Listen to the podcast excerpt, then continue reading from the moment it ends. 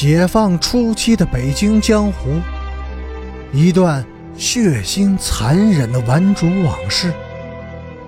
欢迎收听《北京教父》第一百八十一集。事件是突然的、偶然的，但是在以后却发展成为一种共谋行动。在另外一个人的威胁或诱骗下，傅芳和阮平金半推半就的、兴高采烈的自愿就范了。他们自己劫持了自己。动机呢？傅芳和阮平金都有充分的理由弃他而去，或是为了卑鄙无耻的铁链。或是为了不负责任的自由，女人，她的本性就是卑污。她只有在违背借条、犯下了不贞的罪行时，方才感到快乐。阮晋生愤愤地想：男人呢？他们将被女人拖入血斗。男人的生命是女人的装饰物。他们用它来增加自己的身价和荣耀。第三天深夜，阮晋生相继接到了两张纸条。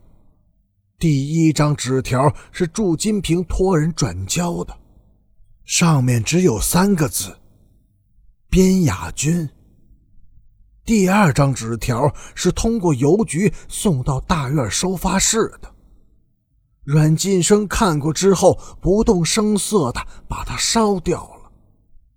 天亮以后，他告诉所有的朋友，不要再费力去找傅芳和阮平金了，他们死了。死了？朋友们惊疑的问。或者说，这个世界上从来就没有这样的两个人，我们阮家。不再承认有阮平金这个女儿。阮晋生淡漠的解释说：“到底是怎么回事？没有什么，无非是两个不贞的女人和一个歹毒的男人合演了一场罪恶。结果呢？他们都得死，像狗一样可耻的死去。关于这张纸条。”或者说是一封信的内容，现在已经无法得到确切的答案了，因为存在着几种完全不同的说法。而两个主要当事者陈诚和边雅君，他们的说法就是大相径庭的。边雅君信誓旦旦地说：“那封信是陈诚写的，毫无恶意。”在信中委婉地解释了事情的原委，提出一些解决问题的建议，并对阮晋生提出了善意而温和的批评。边雅君特别强调说：“无论怎样，我们都不会伤及无辜，怎么会伤害那么好的两个女孩子呢？”他的说法十分动人，但是很明显，他是在撒谎。在当时的情况下，他或者陈诚都不具备谦恭礼让的修养，就像这个世界上不会有温文尔雅、和善慈爱的狼一样。陈诚则说：“我才懒得给阮晋生写信呢。如果有人写过一封信给阮晋生的话，那个人只能是边雅君，而且。”按照边雅君当时的心境，信的用语一定相当粗野、刻毒，带有很强的敌意和挑衅性。